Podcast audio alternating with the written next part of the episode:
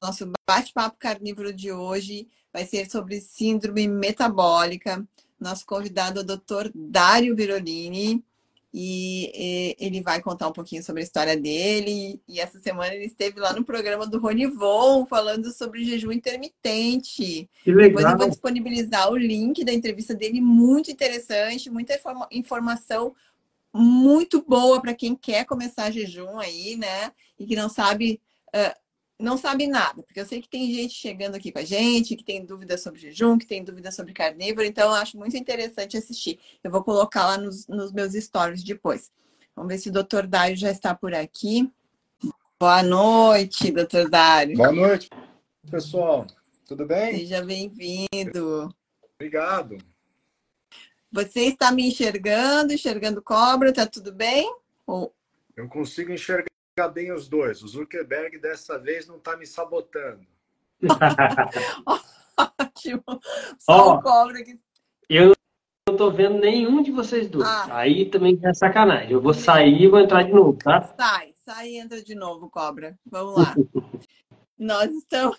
O cobra está sendo perseguido, doutor Dário. Em função da carnívora, e a gente está sofrendo, sofrendo um ban bem, bem sério do Instagram faz muito tempo. Então. Vocês já sofreram realmente alguma algum bloqueio de Instagram, de YouTube, essas coisas? Eles derrubam as nossas lives, como está acontecendo agora. Ah, que legal. É, ou, ou derrubam, ou eu fico com a fala entrecortada, não consigo falar, mas os convidados sempre conseguem falar. Ah. e o cobra não consegue enxergar e fazem umas três lives já que o cobra não consegue enxergar. Ele acompanha no notebook, mas é que tem um pouco de delay, né? Vamos ver se ele entra aqui de novo. Vamos tentar. Tá bom. Falar sobre temas polêmicos é isso, né? É. Olha aí, eu tô vendo o cobra agora. É. é. Eu tô, eu tô te vendo, mas não tô vendo o Alessandro. Eles estão fazendo sacanagem com nós dois. Eles não deixam a gente se reunir mais, não. É. Já vou pedir desculpa antecipado se eu te atropelar alguma hora, porque eu não tô te vendo, e às vezes eu falo junto com você, mas vou tentar não atropelar. Tranquilo. A gente vai fazendo assim. É que você não tá enxergando também, né? Bom, é. mas vamos começar o nosso bate-papo. Seja bem-vindo, doutor Dário. Obrigado. E a gente quer lhe pedir que o senhor se apresente, fale um pouquinho da sua profissão, do seu trabalho, né? Para depois a gente entrar aí num tema que é de interesse de todos, que é a questão da síndrome metabólica, né? Que para nós carnívoros também é, é, uma, é um tema importante é, de, de, de, ter conhecimento lá no início né, da, da carnívora, que as pessoas entendam o que é a síndrome metabólica, quais os benefícios né, que essa estratégia também pode trazer. Então, eu vou deixar o senhor se apresentar. Bom, em primeiro lugar, obrigado pelo convite. Eu adoro falar sobre temas controversos, como vocês falaram, e porque isso tudo faz a gente aprender, a gente ter que estudar mais, e sempre que a gente aprende, a gente cresce, né? Não dá para ficar estagnado. Eu sou médico, formei na USP em 95, tive uma, uma formação bem, uh, bem tradicional, né? Eu acho que a USP é uma das faculdades mais tradicionais que existe. E lá dentro eu virei cirurgião e cirurgião de urgência. E eu brinco que eu estava imerso num cenário em que não tinha o menor sentido ficar falando em dieta, por exemplo. Eu não chegava para um motoboy sem perna na minha frente morrendo e falava: Você come carboidratos? Será que nós temos que repor magnésio? Não tinha o menor sentido, né? Naquele sentido, é, naquele ambiente, tudo isso era bem pouco importante para a nossa vida, vamos dizer assim. E eu acho que, sem perceber, eu até escolhi essa área na medicina porque era uma das únicas áreas que eu via que a medicina realmente funcionava. Você pegar alguém arrebentado com uma facada na barriga e salvar a vida desse indivíduo é uma das situações que a medicina tradicional realmente é muito efetiva. Agora, eu não fazia só isso, eu fazia meu consultório também. E no nosso consultório, ninguém chega com facada. O paciente vai lá porque está com uma dor e a gente descobre que é uma pedra na vesícula ou que é um tumor no intestino e assim por diante. E quando eu comecei a tratar desses pacientes, Inicialmente, eu orientava eles o que eu tinha aprendido na faculdade. Olha, seu intestino é ruim, então você tem que comer mais fibras. É, você está com dor de estômago, então você tem que comer de três em três horas e assim por diante. E o que eu via é, na prática é que esses conselhos não adiantavam nada. Então eu falava porque tinha que falar, mas no final das contas era aquela história. Uh, sei lá, você tem cocô preso? Então come fibras e toma aí um laxante. Você tem dor de estômago? Faz isso e toma um omeprazol. Porque eu sabia que se eu não desse um medicamento, não mudava nada. E com o passar do tempo, eu comecei a perceber que o que eu estava orientando não dava certo, porque não era para dar certo mesmo. Não tinha nada a ver com a nossa história evolutiva, com a nossa história, com a nossa evolução natural. E eu sou um cara que eu sempre gostei muito de estudar essa parte. Eu sempre gostava de estudar as viagens dos grandes exploradores, o primeiro cara que explorou a África, a Oceania e assim por diante. E esses caras, embora isso não seja livro de dieta, eles sempre relatam, né, que os nativos eram extremamente saudáveis, vigorosos, e dão uma pinçadinha aqui, outra lá, e faziam isso, faziam aquilo, comiam tal coisa. Ao mesmo tempo, eu sempre li muito sobre evolução natural. Em determinado momento da minha carreira, eu percebi que um conhecimento que eu tinha da medicina não batia com outro conhecimento que eu tinha desses livros todos que eu li.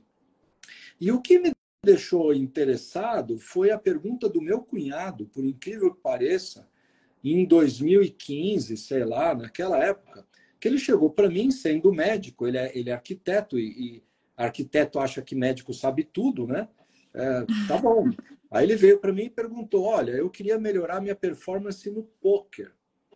E eu queria saber se essa tal de dieta cetogênica poderia me ajudar.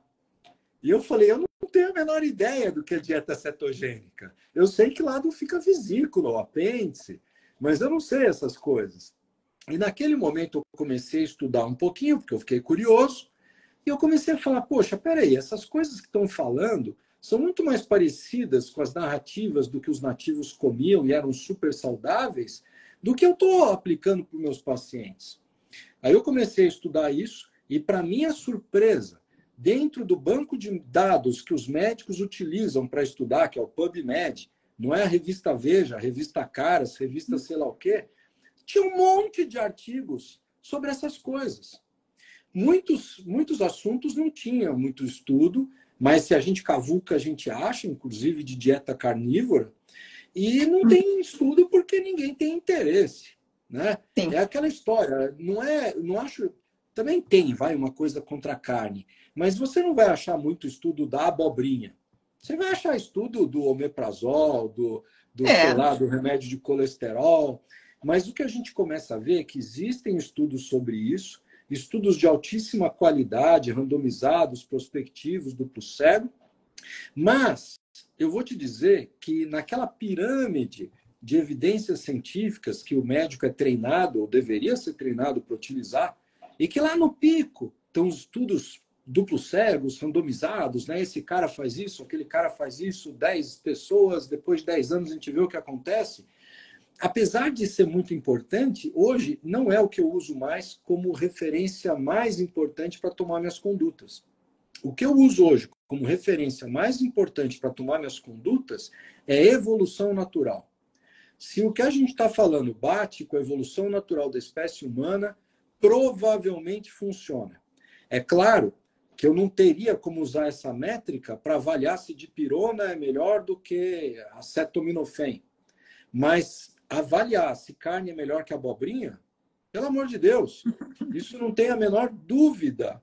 Menor dúvida. Ninguém devia ter essa dúvida fisiológica. E eu não estou falando mal da abobrinha, estou falando muito bem da carne. E aí, quando a gente começa a ver, tem um outro ponto que eu acho que é ainda mais importante que a própria evolução natural, que é o resultado.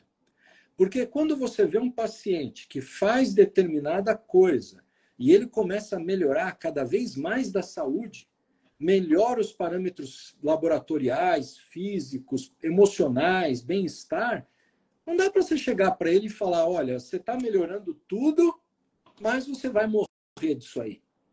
E eu vou te falar que. É, a, e aí é lógico, né? Quando começa essa história, sendo um pouco longo aí na minha historinha, eu estudei, eu entrei na parte científica, vi que tinha um respaldo lá também e comecei a aplicar em mim. E aí, quando você começa a aplicar em você mesmo e ver tudo melhorar, você quer aplicar em todo mundo.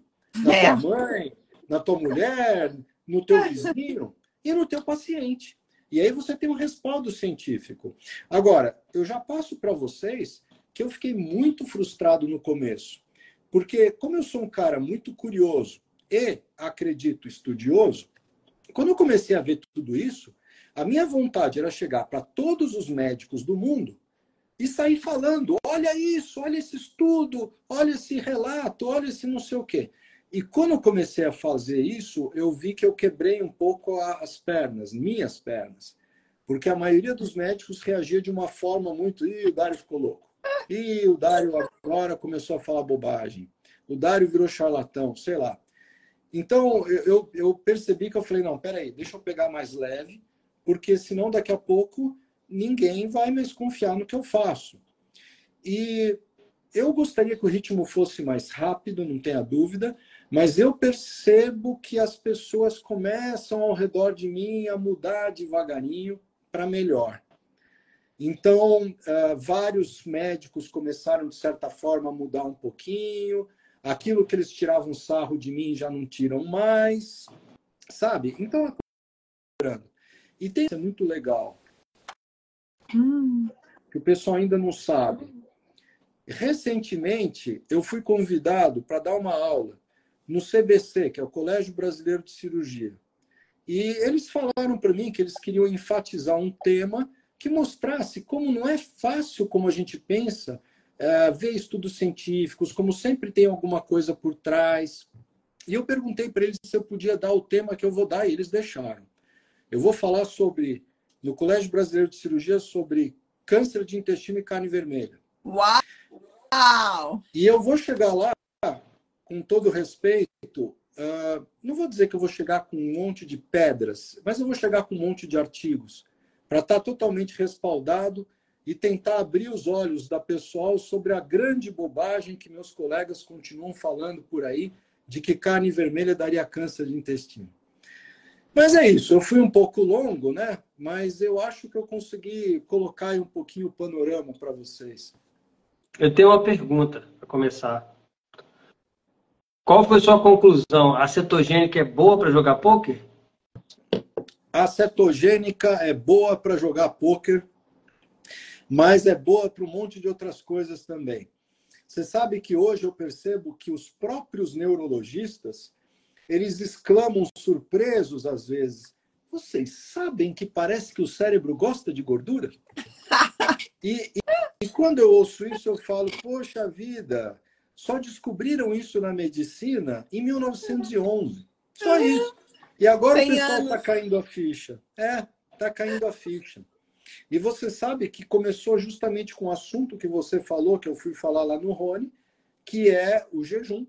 As pessoas perceberam que as crianças epilépticas que tinham epilepsia grave paravam de convulsionar com jejum, e eles tentaram bolar uma dieta que simulasse o estado metabólico do jejum que é a dieta cetogênica. E dentro desse leque da dieta cetogênica está a dieta carnívora. Exatamente.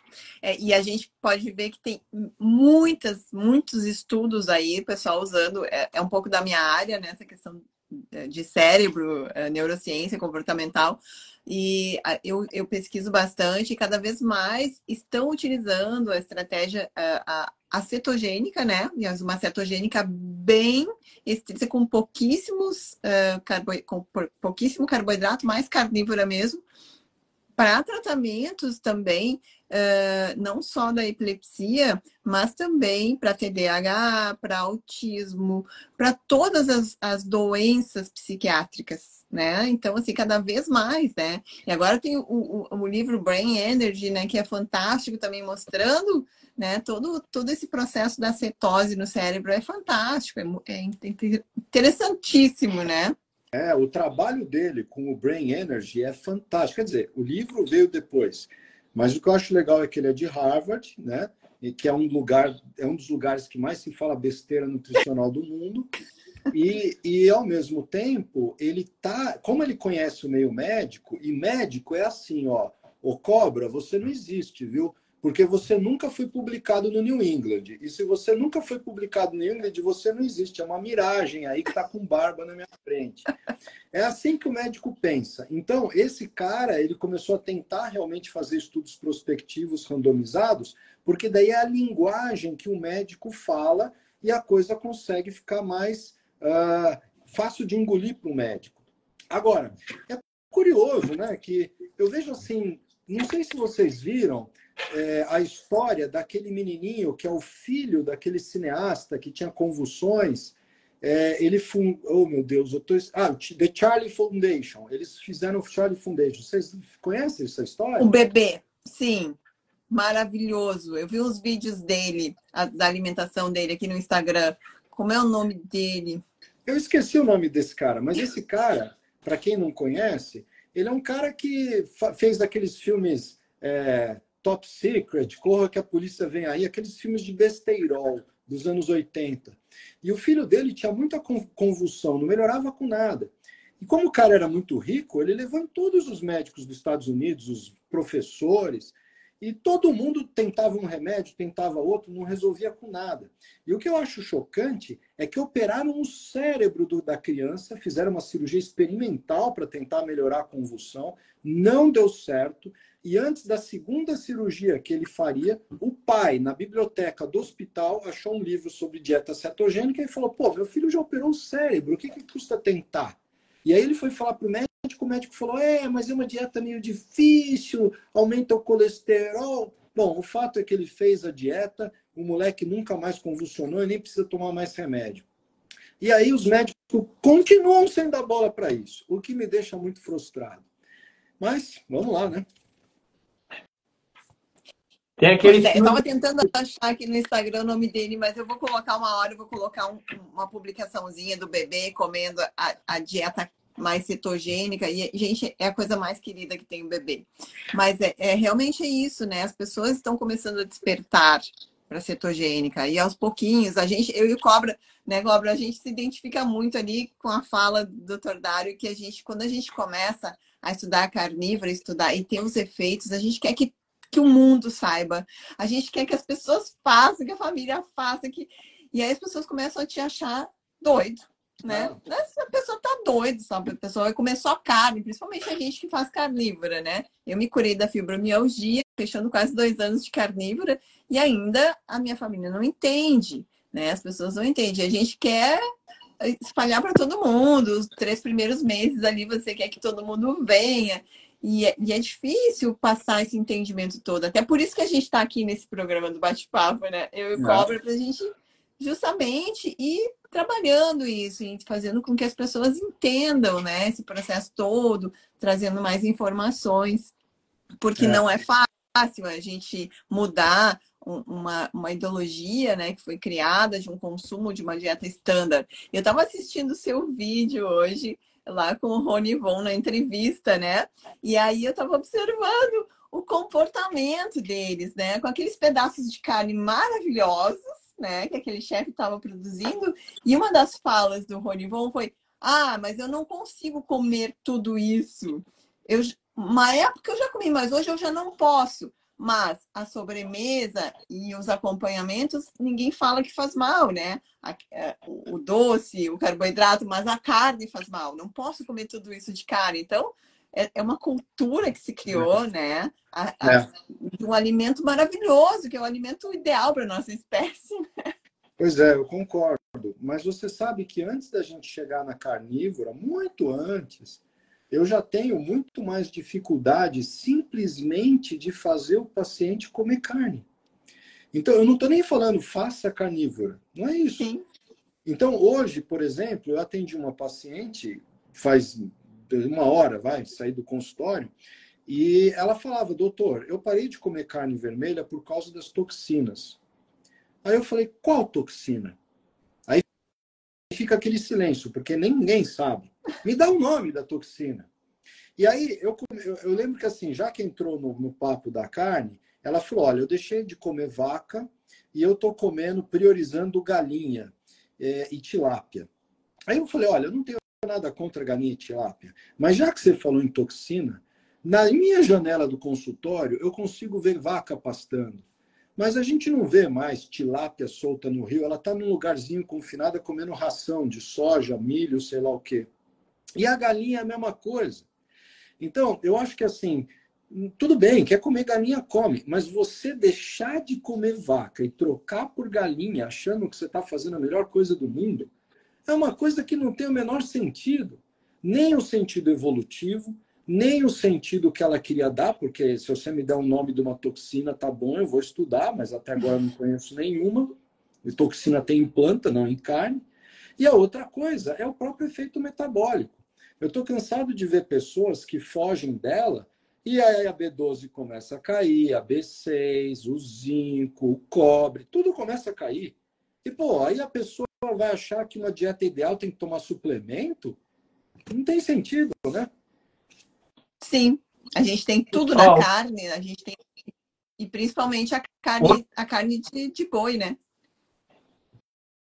Diga, hoje, Hoje, hoje eu tive uma, uma, uma notícia assim, que me entristeceu muito. Eu treino num lugar né, há muitos anos já, e acaba que, como acontece com. Você falou que as pessoas vão se contaminando, as pessoas vão se contaminando. E o meu, e o meu treinador, que é educador físico, virou carnívoro e é um é, torcedor, e ele acaba falando com as pessoas que ele gosta. E aí, um, uma pessoa que estava lá, o senhor já, começou a fazer carnívora, há seis meses, ele é muito disciplinado, caiu de cabeça, emagreceu 10 quilos, estava melhorando várias coisas, várias, várias, várias, várias, várias, e hoje chegou o resultado do exame dele e o colesterol dele estava mais alto. Hoje ele parou de comer carne vermelha. Já foi lá, comprou peixe, parou, não vai mais comer carne vermelha. Aí eu tentei argumentar, falei que o colesterol não é isso tudo, né? E que como que pode, como, se, como, como você acabou de falar, como que pode você estar melhorando tanto a sua saúde e você vai morrer por causa disso? Né? Pois é. é. Ó, você sabe, eu postei faz pouco tempo e achei até interessante que no mesmo dia que eu postei, o Ben Bickman também postou o mesmo artigo.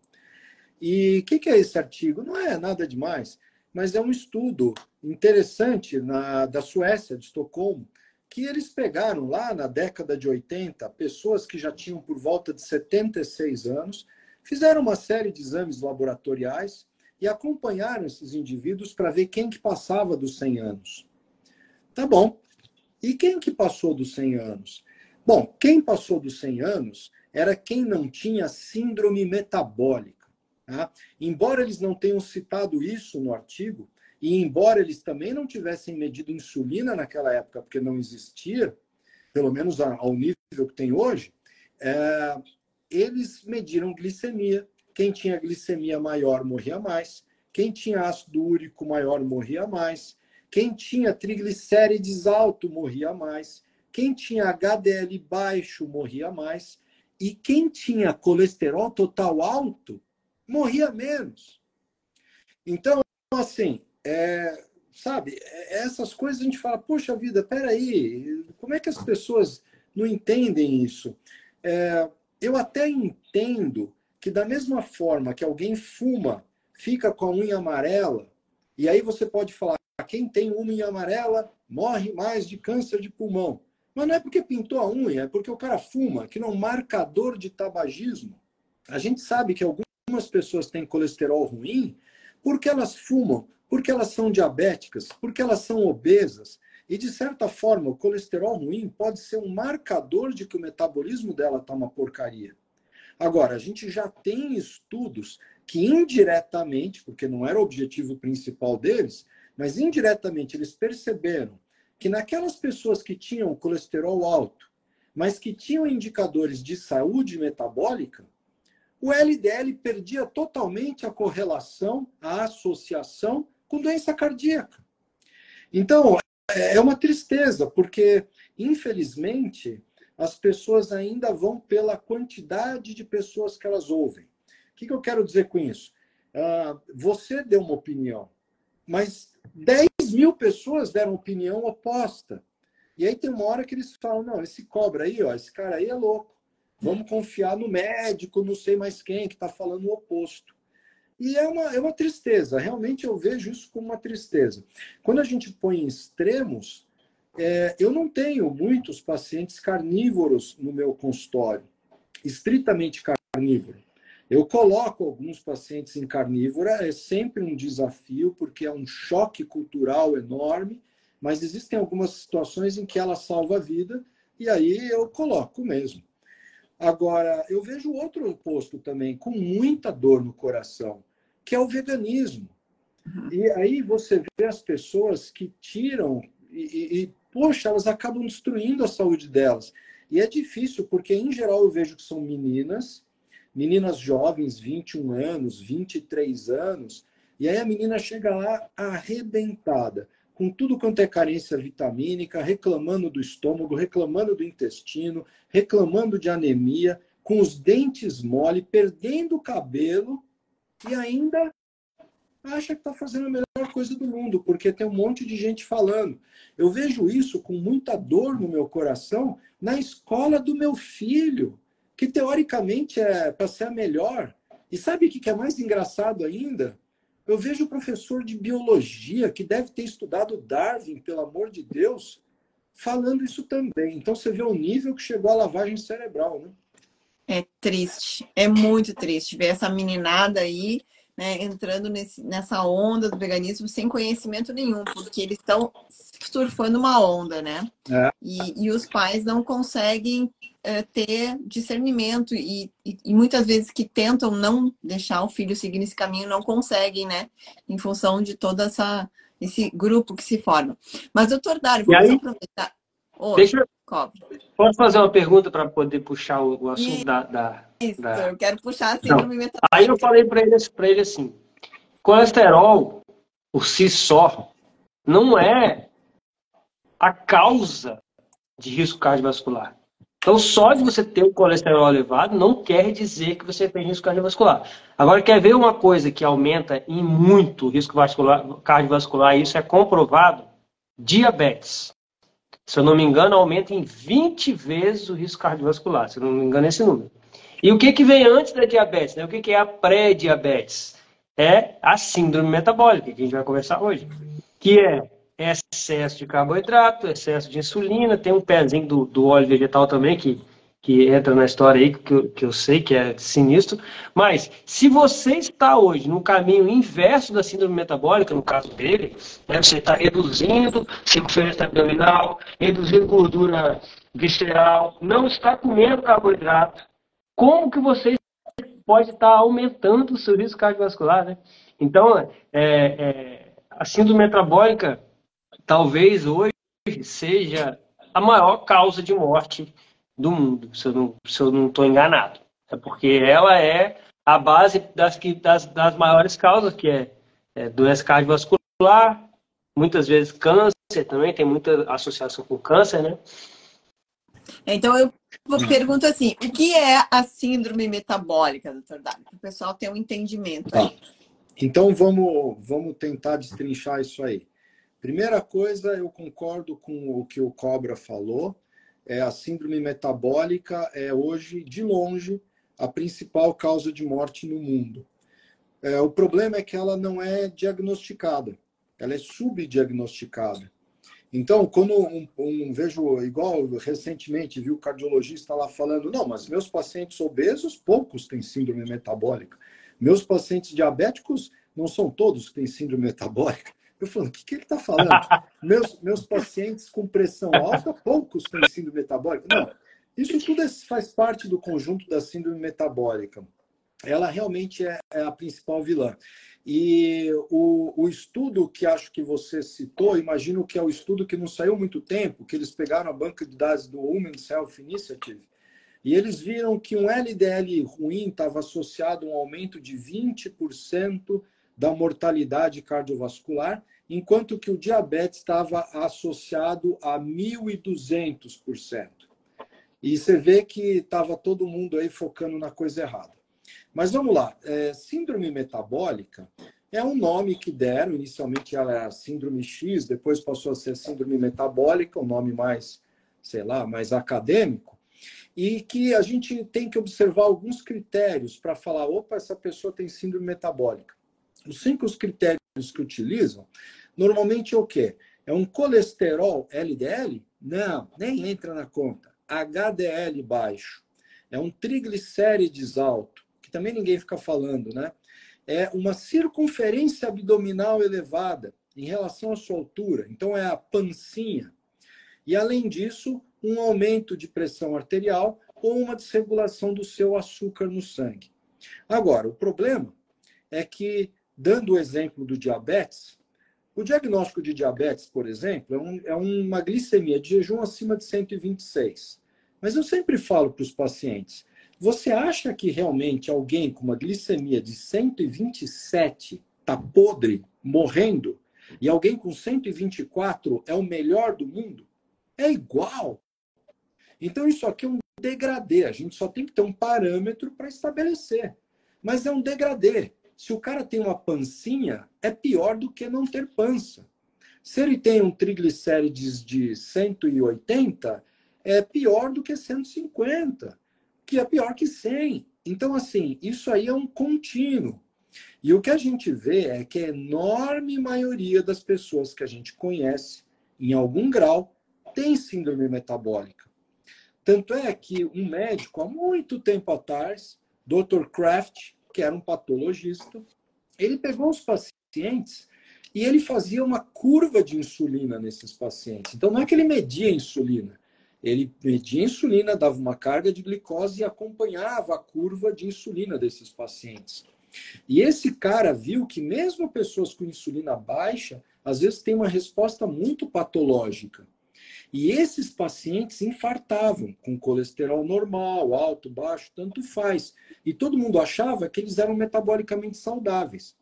Tanto que ele chamou isso de diabetes in situ ou, ou pré é, como é que é? Pré-pré-diabetes. Então você vê que a gente está falando de diabetes, pré-diabetes e pré-pré-diabetes. E eu lembro quando o Ivor Cummings, numa entrevista, perguntou para ele, foi muito legal, tá gravado isso, ele estava velhinho, com 96 anos, perguntou assim, mas o senhor já viu é, como é que a gente explica aqueles casos de infarto em quem não é diabético? Aí ele falou, infarto em quem não é diabético? Eu nunca vi isso. E ele nunca viu isso porque o critério dele de diabetes era muito mais rigoroso que o nosso. Alguém com uma glicemia normal, com uma insulina normal, mas com uma curva alterada, para ele já poderia ser uma síndrome metabólica no início ou um pré-diabetes. É claro que não é só isso. Tem alguém que pode ser super bem de saúde e fumar 500 maços por dia e ser super estressado e beber um litro de óleo de soja por dia. Mas, tirando essas situações extremas, de fato, hoje a síndrome metabólica é a principal responsável. E é importante que as pessoas percebam que a principal causa de síndrome metabólica é a dieta atual que tanto recomendam. Tá? É isso. Você, porque eu falo assim, ó, quando alguma nutricionista com melhor das intenções fala, você precisa comer de três em três horas, eu não conheço uma pessoa que nessa refeição da manhã come salmão com sei lá o quê. Ele acaba comendo um pãozinho, um biscoito, ou até comendo um monte de nozes ou um monte de frutas. Que cá entre nós, esses dois também podem ser problemáticos. Principalmente para quem já não está bem de saúde. Então, vai tudo para o brejo, né? Com certeza, né? E, e doutor Dário, dentro, dentro das doenças que, que são causadas pela síndrome metabólica, né? Quais são os principais? A gente já sabe aí que o diabetes, né? As doenças cardiovasculares, quais são as outras doenças? Esteatose hepática? Sim, olha, é fácil a gente lembrar nessas, né? Esteatose hepática é uma forma precoce de diagnosticar diabetes. Eu sei que tem gente que discorda, mas é isso. Não muda nada, o cara vira diabético. E olha, eu pego pessoas magras com esteatose hepática. É, é o tal do off, né? É, é, magrinho por fora, gordinho por dentro. Mas, de qualquer forma, eu acho que, respondendo essa pergunta, eu citaria as principais causas de morte no mundo. Então, quando você vê infarto e derrame, síndrome metabólica, esquece, sei lá quanto, 90% inventa. Eu diria até mais que isso, síndrome metabólica. Aí você pega a segunda causa de morte, câncer, síndrome metabólica. Então, só para pegar o gancho, quando a OMS falou que a carne vermelha processada aumentaria a chance de câncer em 18%, que é isso aqui, ó. Mas tudo bem. Vamos supor que seja verdade. Existem vários estudos mostrando que síndrome metabólica aumenta em mais de 500%. E isso aqui não é, mais uma vez, um estudinho porcaria, não. Também está publicado em revista de impacto. E eu acho curioso, porque, por exemplo, minha esposa, que é dermatologista, recentemente ela foi em um congresso. E aí ela falou que tinha lá no Coffee Break um monte de coisinhas veganas. Então era é, empadinha vegana, coxinha vegana, e todo mundo achando o máximo. E ela perguntou para mim, que eu achei, eu falei, olha, eu acho que seria uma ótima oportunidade para fazer jejum intermitente. Eu, eu não comeria aquelas porcarias. Mas o que eu acho engraçado é que se a pessoa acredita na ciência que está publicada, ela pode falar: bom, então eu não vou comer a coxinha, porque vai me dar 18% de câncer, mas eu vou comer então essa empadinha de óleo de soja com farinha, que vai me dar 575. Qual é a lógica? Sabe? É, não. É, desculpa, eu até acabei me perdendo, não sei nem porque que eu entrei aqui. Realmente não, não tem lógica. Ah, lembrei do câncer. Então, a câncer hoje, quando você tira cigarro, por exemplo, a câncer de pulmão, principais motivos para ter câncer são hiperinsulinemia e hiperglicemia, síndrome metabólica.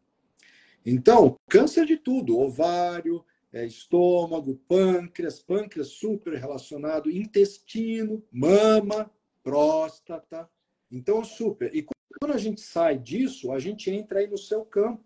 A parte mental, demência. Eu lembro há muito tempo atrás, um vídeo que me marcou. Quem me apresentou esse vídeo foi até o Jimmy Moore, né? Na época o Jimmy Moore era mais famoso. Agora acho que ele está até preso. Mas, de qualquer forma, o Jimmy Moore mostrou lá o, vídeo daquela senhora que melhorou o Alzheimer do marido com óleo de coco. E Sim. Entendia naquela época por que, que o óleo de coco poderia melhorar o Alzheimer. E depois se descobriu que era por causa dos corpos cetônicos. Ela fazia uma dieta cetogênica. E hoje todo mundo pensa, putz grila, se em vez de óleo de coco ela tivesse dado MCT, manteiga, bacon, talvez fosse ainda melhor, né? Mas, de qualquer forma, é a parte mental. E não é só mortalidade. A gente fica falando de mortalidade, mas a gente esquece de falar outra coisa que eu acho que é tão importante tanto, que é qualidade de vida. Hoje está todo mundo. É impressionante. Eu pego moça de 20 anos. Você tem algum problema de saúde? Ah, não. Toma algum remédio? Aí vem sempre algum antidepressivo. E aí você vai ver para quê? Ou é para ansiedade, ou é para TDAH. Poxa, desde jovem já tem um problema. Insônia, insônia em jovem. Então, assim, é, puxa vida, essas coisas teriam um potencial de melhorar a saúde mental e emocional de tanta gente, né? Então, é qualidade de vida e mortalidade e todas essas doenças que você citou. E aí vem as outras que às vezes as pessoas nem pensam, né? Eu estou cansado de ver, por exemplo, o ginecologista ele pega uma, uma moça com ovário policístico e fala: olha, um remédio bom para isso é metformina. Tá bom, mas por que, que não diminui carboidrato? Por que, que não aumenta a proteína? Sabe? Então é isso. E, ah, e outra coisa que eu estava esquecendo, e aí a gente entra mais na praia de vocês, e minha também, é doenças autoimunes. Olha, eu fico abismado. Eu lembro que eu já fiquei bravo com o médico porque é aquela história, você tem um problema de tiroide. Hoje, a maioria da mulherada tem problema de tiroide. Aí tá bom. Aí você fala, tá bom, eu tenho tiroidite de Hashimoto. Beleza, mas eu sempre dou uma cutucadinha. Você já perguntou pro teu médico por quê? Por que, que você tem tireoide de Hashimoto? Ah, eu tenho espondilite anquilosante. Ah, eu tenho lúpus eritomatoso. Eu tenho psorias. Eu tenho vitiligo. Eu tenho doença de Crohn. Tá, por quê?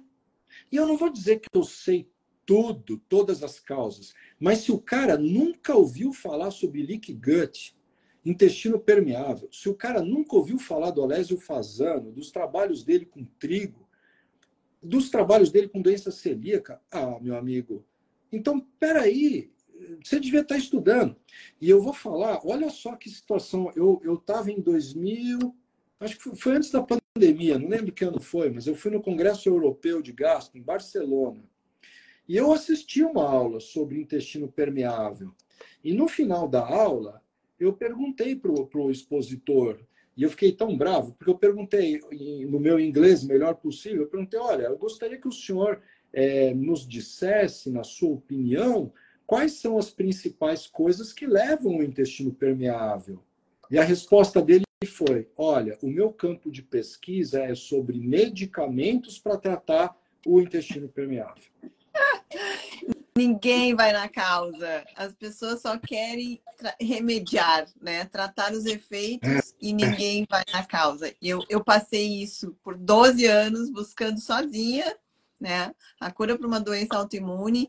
E o glúten realmente é um grande vilão. Foi uma das primeiras coisas que eu eliminei e tive ótimos resultados. Depois foi a, a, a, a lactose, tirando também a caseína, mas não foi o suficiente né? Eu sempre falo que foi uma melhora, mas não foi o suficiente. Eu tive que entrar numa dieta de eliminação né, na carnívora para conseguir sentir os benefícios uh, da, da, da eliminação da rigidez e da dor, né? E ainda dois anos carnívora quando eu saio da dieta, eu ainda tenho reflexos de dor e eu não posso sair, porque o meu intestino está tão, foi tão agredido, né, por várias, várias anos de alimentação errada, eu tive câncer, eu fiz quimioterapia.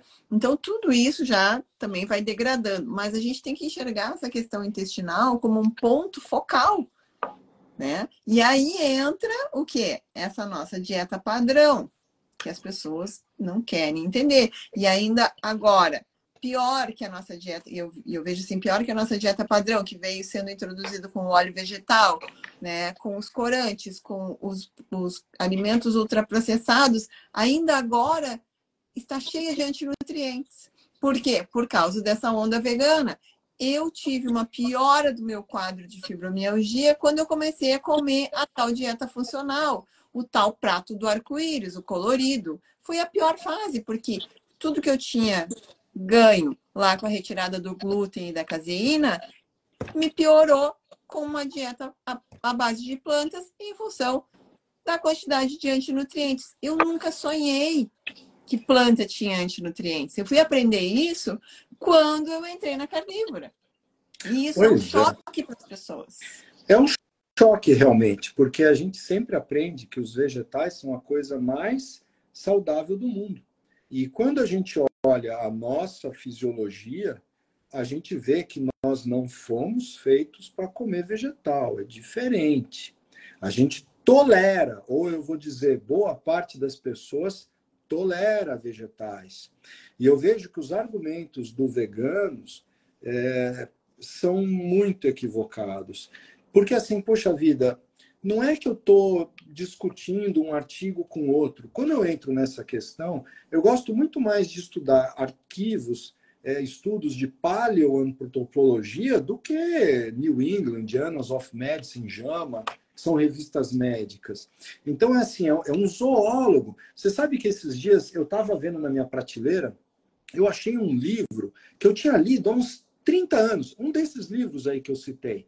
Para quem quiser ver, é um livro que chama O Macaco Pelado, do Desmond Morris. Esse cara já morreu, ele era um zoólogo. E olha que interessante, ele falou assim: se eu fosse, eu sendo zoólogo, se eu fosse descrever o homem, como que eu descreveria? E ele falou assim: provavelmente eu descreveria como um macaco pelado. Porque dos macacos, nós somos macacos, o que chama mais atenção para um zoólogo, assim, quando olha, bate o olho, é que a gente não tem pelo. E aí ele começa a expor todas as adaptações que o nosso corpo sofreu para virar o que nós somos. E ele fala assim que uma das formas que ele poderia nos definir também, além de macaco pelado, é como um macaco carnívoro. Nós fomos um dos macacos, uma linhagem de macacos que trocou uma dieta que era predominantemente de frutas, de folhas e pequenos insetos por mamíferos. Mamíferos. E a gente começou comendo a coisas que hoje todo mundo foge. A gente começou comendo, não foi carne.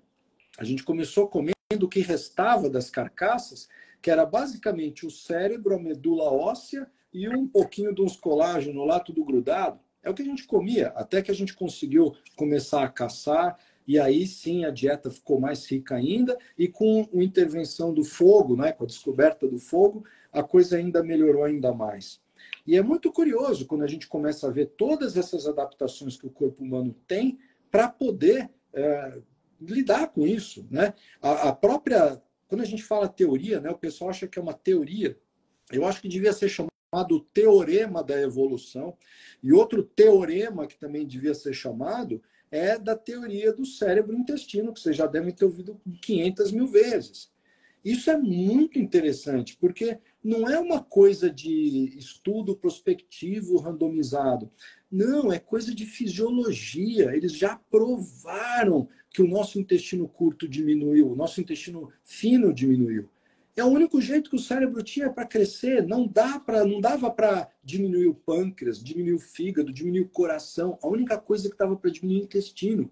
E só dá para diminuir o intestino se você tem uma alimentação que é riquíssima então, quando você vai ver intestino menor? Em quem é carnívoro. E também em alguns bichos que comem fruta, que seja. Agora, quando você vai ver quem come folha, tubérculo, casca, palmito. Pô, esses dias eu tava aí, eu, eu viajei, tava vendo aqueles largado pelado, sabe? Aquele programa. Pô, é óbvio, né? As duas primeiras pessoas que desistiram lá eram os vegetarianos, porque, coitado, o que, que o cara vai comer lá no meio do mar? E aí o resto do pessoal morrendo de fome, comendo formiga, comendo palmito, e mesmo assim, um perdeu 19 quilos, outro perdeu 10 quilos, todo mundo quase morrendo. Por quê? Porque a gente esqueceu como é que caça, né? Mas você vê que na natureza é muito difícil você se nutrir com coisas cruas e só do reino vegetal. Eu até entendo que a gente não é bobinho, a gente desenvolveu métodos culturais e fisiológicos para tentar lidar com essas toxinas que você falou. Mas o que eu acho interessante é que, primeiro, quando você fala das toxinas do, dos vegetais, os médicos nunca ouviram falar nisso. Nunca. Nunca. Eu acho que no máximo ouviram falar num tal de oxalato de cálcio. E mesmo quando eu pego meus amigos urologistas, eles focam muito mais em diminuir o cálcio do que o oxalato. Quando, na verdade, o cálcio está servindo de quelante para tentar jogar fora o oxalato. E aí você vê aquelas pessoas que tentam fazer suco detox de espinafre com couve todo dia. Sabe? Então, eu até entendo o, o, o conceito de hormese, então você pode até falar, puxa, pode ser que a cafeína numa dose pequena melhore sei lá o quê. Tá bom, pode ser. Pode ser que a cúrcuma numa dose pequena melhore sei lá o quê. Tá bom, pode ser, mas melhora porque é uma agressão ao corpo. E o corpo, de certa forma, sai mais forte daquilo eventualmente, como um exercício que também é uma agressão para o corpo. Agora, achar que não tem toxinas, quando você fala em prato colorido, Antigamente, eu via o prato colorido como algo extremamente nutritivo. E hoje eu vejo como uma estratégia de diminuir toxinas. Porque se você só colocar coisa lá vermelha, você vai morrer mais fácil do que você colocar só um pouquinho do vermelho, um pouquinho do amarelo, um pouquinho do verde.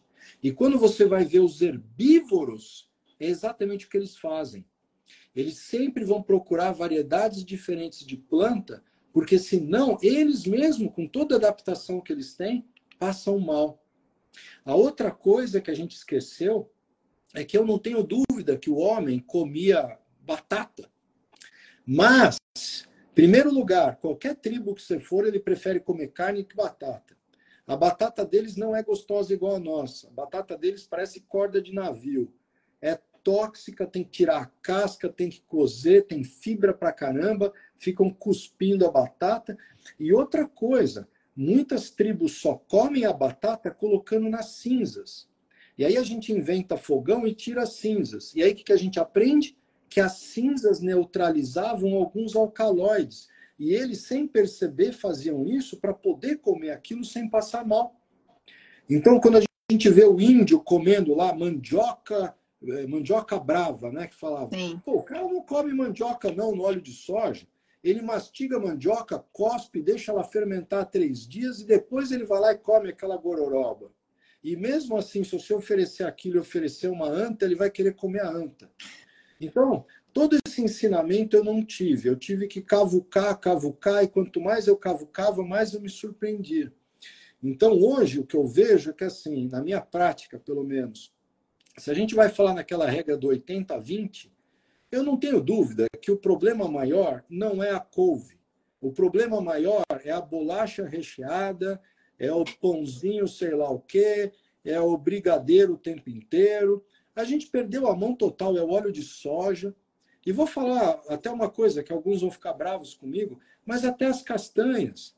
Eu lembro que quando eu era pequenininho, eu comia um monte de castanha no Natal.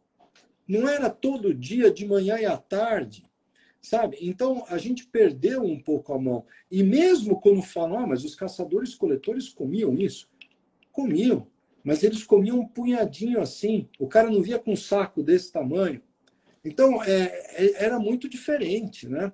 Mas infelizmente a gente não aprende na faculdade isso respeitando a sazonalidade e a oportunidade, né, das frutas, da estação, do que continha ali, oportunistas, né? Nós somos carnívoros oportunistas. A gente é, vem comendo o que a natureza oferecia, né? E nas época, na época de escassez, uh, consumindo mais tubérculos, né? Mas a carne sempre foi a principal, né? O preponderante, a escolha a escolha primeira, né, na alimentação humana. E aí a gente vê as pessoas misturando muita coisa e, e juntando esses ultraprocessados, juntando um monte de antinutrientes e, diminuindo a carne, é a receita da doença. É. Infelizmente é. E aí eu vejo que, como vocês sentiram na pele, existe sim um subgrupo de pessoas que, sei lá, se foi porque comeu muita bobagem ou está exposto a não sei o quê, tá bom, são mais sensíveis a essas coisas. E muitas vezes, mesmo eles tirando essas bobagens todas da dieta, eles continuam passando mal. E aí passa a ser importante uma dieta de eliminação. E principalmente em casos mais graves, em que aí você se surpreende, que o cara fala, nossa, quer ver uma que eu ouço direto? Eu fico até com raiva. A pessoa fala, nossa, eu tirei a aveia, nossa, como eu melhorei. O pessoal acha que a aveia é fígado, né? Não é superalimento é fígado. Aveia é, é talvez seja, mas para cavalo, não para gente. e, e, e, e, aí a gente falou da síndrome metabólica, mas aí como revertê-la? Né? Como, por exemplo, é, é, é, é, um mito que existe que a pessoa deu azar, ficou, fiquei diabético. É porque meu pai era, meu avô era, eu dei azar, é genético, né? E a gente sabe muito bem que não é assim, né? E aliás, é muito mais simples do que isso, né? É muito mais simples. O nosso corpo, ele vivia num ambiente em que eu não vou dizer que tinha uma escassez, mas certamente não tinha tanto comida quanto hoje. E nós desenvolvemos uma série de mecanismos para juntar o máximo de energia possível. É, você sabe que há muito tempo atrás, uns 30 anos atrás, sei lá, eu fui para o Tahiti. E me chamou a atenção que naquela época eu via muitos obesos no Tahiti. E naquela época eu fiz uma teoria que hoje ela está certa. E pelo menos eu vi que outras pessoas também acham isso. Se você imaginar um cara que estava no meio de um barquinho, no meio do mar, não sabia para onde ia, e ele tinha um metabolismo super acelerado, esse cara morria. Agora, aquele cara que tinha uma tendência a ser gordinho, ter um metabolismo mais lento, ele conseguia chegar até a ilha vivo. E lá na ilha, aí ele se reproduzia. Então, é engraçado que você vê que o taitiano tem uma tendência a ter uma síndrome metabólica é, muito mais intensa do que um europeu, vamos dizer assim. Agora, como você bem disse, na faculdade eu aprendi que a síndrome metabólica, o diabetes, são doenças progressivas e incuráveis. E eu fico frustrado quando eu vejo pacientes falando: eu tenho diabetes, mas está bem controladinho. Aí eu falo: bom, se está bem controladinho, por que, que você não reverte? A ideia não é controlar, a ideia é reverter. E para você reverter, você tem que tirar a causa. E várias coisas colaboram. Então, vou dar um exemplo. Alguém que trabalha no terceiro turno, dorme mal, se alimenta à noite, tem um ritmo circadiano totalmente atrapalhado, esse cara ele vai ter uma chance muito maior de entrar numa síndrome metabólica. Alguém que está extremamente estressado por algum motivo, não dorme, tem os níveis de cortisol altíssimos, esse cara vai ter mais dificuldade. Mas na enorme maioria das pessoas, o que vai ter um impacto maior é dieta, é mudança de dieta, é tirando as coisas que te levaram a ficar diabético, ou pré-diabético, ou ter síndrome metabólica. É lógico que a atividade física ajuda a melhorar a resistência à insulina, dormir bem, controlar o estresse com meditação, tomar sol, o que você quiser falar, eu vou apoiar. Mas o mais importante aí é dieta. Senão, a gente não ia ver campeões olímpicos ficando diabéticos tipo 2, mesmo com todo o preparo físico que tem. Maratonistas que são mais velhos ganhando em média um quilo por ano enquanto envelhecem e de gordura visceral. Então a dieta realmente é muito importante. E aí, pela regra dos 80 a 20, eu não tenho dúvida que o mais importante é jogar fora alimentos industrializados e ultraprocessados. De longe, isso é a coisa mais efetiva. E uma vez que o cara jogou isso fora, se ele ainda tem um metabolismo muito complicado, é interessante que ele reduza carboidratos. E dentro dessas estratégias vão entrar as dietas low carb, cetogênica, paleolítica e a carnívora. E todas elas vão ter seu lugar. Eu acho que é importante que a pessoa faça uma coisa que ela se adapte e que ela tenha um bom resultado, que ela curta, aprenda a curtir, né? Porque o nosso gosto também vai mudando. É, mas é isso, é, para reverter tem que tirar a causa, não tem jeito, não é aumentar a dose da metformina e dar um forxiga junto. Ah, e outra, nem um Ozempic. Eu não tenho nada contra o Ozempic, mas como qualquer outra droga, ele vai funcionar enquanto ele age. Se você não usar ele como uma ponte para mudar seus hábitos, eu brinco que depois de alguns meses você vai estar alguns quilos mais magro e alguns reais mais pobre. Mas você vai voltar a engordar tudo de novo. É, essa é a vantagem das dietas de baixo carboidrato, que elas te reeducam, né, te modificam os teus hábitos, né? Tu cria novas redes neurais aí para esse durante todo esse processo de aprendizado e fica muito mais fácil a gente manter, se manter na dieta, você sai um pouquinho, você volta e você não entra naquela compulsão, né? Porque também tem toda a questão aí da dopamina, toda a questão dos neurotransmissores e toda essa, né, influência que a gente sofre aí com o açúcar, que é o que é um grande vilão, né? É, sem dúvida. Cobra, você quer fazer mais alguma pergunta? A gente já está fechando uma hora de live, eu estou vendo que não, não, não. começou a não, dar uma travada. É, a gente está sendo muito perseguido para arriscar passar mais tempo. Não, foi muito boa, muito, muito é, informativa, assim, de uma maneira conectada com a prática, né? Então, assim, eu acho que isso é fundamental. A base que a gente usa também, eu, Alessandra, a gente é a evolução. Eu acho que é o maior ensaio clínico randomizado, duplo cego, triplo louco que existe de, de mais gente junto, né? Porque e existem evidências, né? Não é especulação. Essa, eu estava falando isso hoje, porque estava conversando com o pessoal, como que as teorias veganas, né, tanto fisiologia quanto todas as que eles abordam, são tão superficiais que se você estudar meia hora, uma hora, você combate todas elas, né? Então, assim, eu estava vendo um vídeo do Sean Baker, que é um cara que é que eu, que eu aprendo muito com ele, ele sacaneia, ele gosta de sacanear vegano, né? E o cara falando lá que a gente, os nossos dentes, não sei o quê, e ele lá comendo aquele bife dele, né? É. Adoro. É. por exemplo, os dentes, né? O pessoal fala, ah, porque não tem o canino, porque se você reparar, os, os, os uh, carnívoros eles mastigam assim, igual a gente, né? Os ruminantes mastigam assim, que é diferente.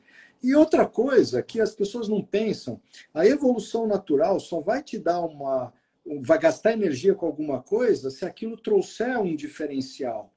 É, se eu tivesse dentes de sabre, mas eu tenho uma lança, para que, que eu vou gastar dinheiro fazendo dente de sabre se eu pego um pauzinho e faço uma lança muito mais eficaz com dente de sabre?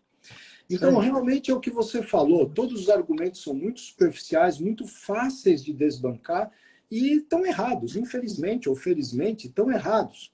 Então, eu acho que as pessoas têm que fazer o que vocês fizeram, têm que se informar, têm que fazer autoexperimentação e cuidado, porque tem muita informação errada por vários motivos que acho que a gente não tem que entrar aqui no mérito. As pessoas ficam perdidas mesmo, né? Se você coloca no Google dieta saudável, sempre aparece uma mulher sorridente comendo alface. Sabe, eu concordo que alface é melhor do que traquinas, mas não tem nenhum nutriente. É. é onde é? É a Dietas de orientação. Eu já entrei na, na, na OMS, no site da OMS. É orientação. Comer mais frutas, verduras e legumes. Está lá na OMS. É orientação padrão. É, para alguém que come mais biscoito e bolacha, tá certo, né? Tá Mas ótimo. alguém que deixa de comer é, um peixe, uma carne, para poder comer mais brócolis, é, aí eu tenho. Não, eu não vou falar que tenho minhas dúvidas, eu posso dizer que evolutivamente está errado. E um exemplo que eu gostaria de dar, só para a gente fechar aqui, eu sempre falo: se você fosse um índio, tivesse no meio do mato com fome e achasse um pé de alface ou um porquinho, qual dos dois que você comia? E se a resposta for o pé de alface, você não deixou descendentes. Pode morrer, porque você não deixou descendentes. Boa. Boa. Perfeito, muito bom, muito bom. Doutor Dário, muito obrigado. Foi uma live maravilhosa, muito esclarecedora, informativa. Pessoal, desculpa, a gente não, a gente não vai poder responder as perguntas de vocês. Eu estou com algumas perguntas na caixinha, mas eu, eu estou com medo que o Instagram não me deixe salvar essa live. E eu quero deixar essa live salva, porque tem muita informação valiosa aqui. Certo? E, doutor Dário, já deixamos marcado para a gente conversar sobre essa sua palestra aí sobre câncer, intestino e consumo de carne. Por favor, venha conversar conosco sobre esse tema, porque é maravilhoso.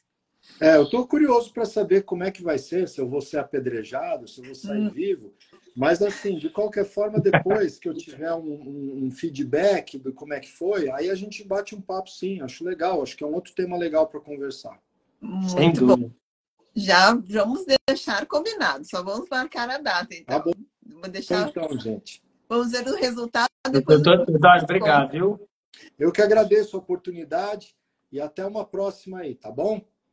Obrigado, muito obrigada. Boa noite, pessoal. Semana que vem nós vamos ter Carnívoros em Foco, vamos ter uma carnívora aqui contando dos benefícios da estratégia carnívora na vida dela. Gente, boa noite, boa noite, doutor Dário Cobra. Tchau, Alessandra. Boa noite. Boa noite. Boa noite. Até mais, pessoal.